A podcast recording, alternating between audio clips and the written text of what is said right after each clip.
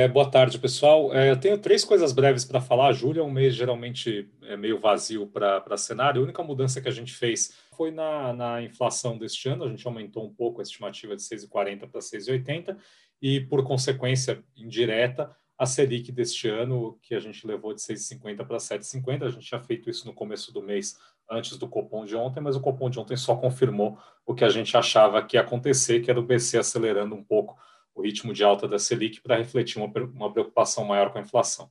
É, do Copom, é, a, o, o, acho que ele está, por enquanto, um jeito de olhar os movimentos do Copom é ele marcar mercado a, a inflação corrente. Então, de algum jeito, é, essas altas de juros estão refletindo é, as surpresas de inflação de curto prazo. Nessa medida, a gente acha que quando pararem as surpresas de inflação de curto prazo, vou falar disso daqui a pouco, o Copom tem uma chance de parar é, e respirar olhando mais para frente. Acho que do jeito que ele está é, colocando o, comunicado e, e, agindo, sancionando a curva de juros há, há algum tempo, o único jeito da gente ver a Selic de fato parar é quando essa inflação parar de, de surpreender. O juro real, que é o gráfico da direita, já está num patamar perto do que, é, do que se considera de neutro. Se a gente tirar é, a inflação desse juro real ex ante a inflação mais baixa, que é a meta, ele já está mais perto de 4 é, do que de 3, então, em grande medida, a curva já reflete aí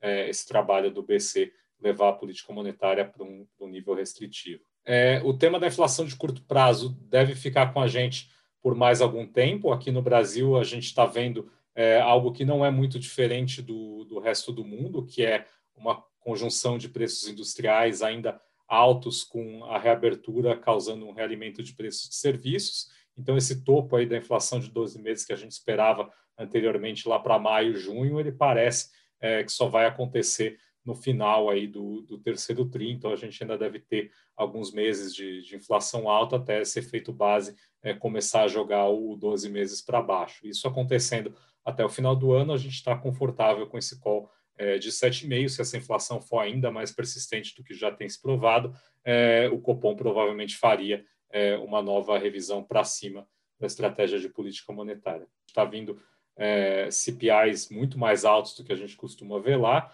ainda tem mais dois ou três meses de, de CPIs altos, inflação de 12 meses andando de lado ou subindo, para depois isso começar a cair e voltar a uma normalidade, mas lá não há preocupação nenhuma, bem pouca com a inflação do ano que vem. A gente acredita que aqui é, vai para a mesma linha. A gente já discutiu inflação é, em detalhes do ano que vem nos nossos é, relatórios e nos calls anteriores. A nossa visão é, não mudou. A gente ainda vê a inflação do ano que vem a 3,8, ou seja, bem perto da meta, o que faria com que o, o BC não precisasse se preocupar tanto é, depois que terminar o, o ciclo que ele está fazendo agora.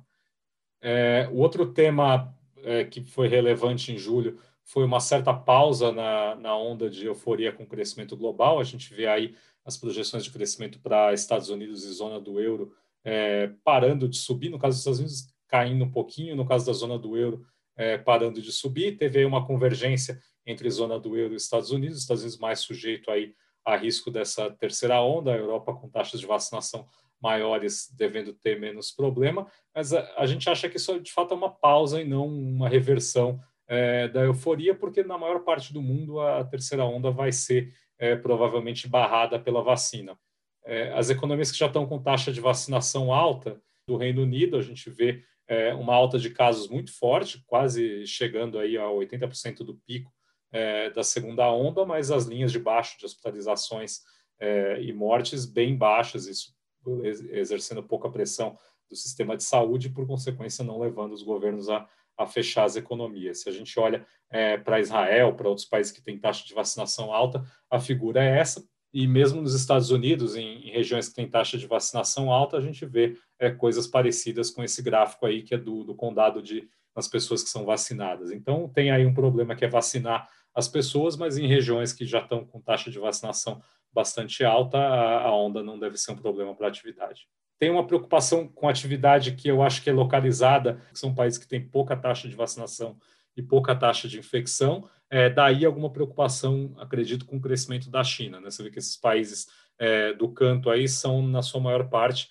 ou quase totalidade, países daí da, da Ásia do Pacífico, alguns deles estão bastante inseridos nas cadeias de produção é, da China, e se eles tiverem é, problema com Covid, de, de, lockdown e parada de atividade, isso pode afetar é, de alguma maneira a atividade da China, que é uma economia que já tem uma taxa de vacinação é, relativamente alta. Então tem essa preocupação aí localizada, mas ela é de nenhuma maneira parecida com qualquer coisa que a gente viu é, nas primeiras e, e segunda ondas aí. Ela está restrita a alguns países que foram até bem até agora no controle da pandemia, mas que vacilaram, deixaram de, de vacinar aceleradamente e agora estão aí é, sob risco dessa nova variante que parece ter escapado qualquer imunidade que essas populações é, tinham na onda anterior. O terceiro assunto, que é mais recente, é, é essa volta do risco fiscal aqui no Brasil. Eu coloquei prematura porque a gente achava que só fosse acontecer mais perto do final do ano, quando começasse a ser discutido o orçamento do ano que vem, mas ela já apareceu logo agora na volta é, do recesso do, do, Congresso. Aí tem é, três temas que são interligados: a, a, inflação mais alta, agora no segundo semestre, comendo espaço embaixo do teto e gerando aí pressão é, por disputa por recursos. Esse meteoro aí, entre aspas, que apareceu é, dos precatórios, está exigindo uma ação do governo, e ampliação do Bolsa Família, que parece que já está contratada, resta saber como isso vai ser é, equacionado. É, a resultante dessas, dessas três, dessas três esses três problemas é que a gente está vendo no mercado, o mercado precificando mais risco fiscal, é, levando o BC até a, reforçar o recado de que o fiscal é um problema é, para a manutenção da taxa de juros num patamar é, relativamente baixo. Isso deve ficar aí alguns meses com a gente. A gente não acredita que vai ter uma solução que vai é, romper com o teto fiscal, acho que vai se repetir a dinâmica que a gente viu no ano passado, o governo e o Congresso flertam com, com o desastre, o mercado reage e eles voltam atrás, mas esse risco está aí presente, colocando prêmio é, na curva, no câmbio, enfim, todos os ativos, é algo que tem que ser monitorado. Acho que foram esses três é, temas aí que chamaram a atenção e, e moveram a gente.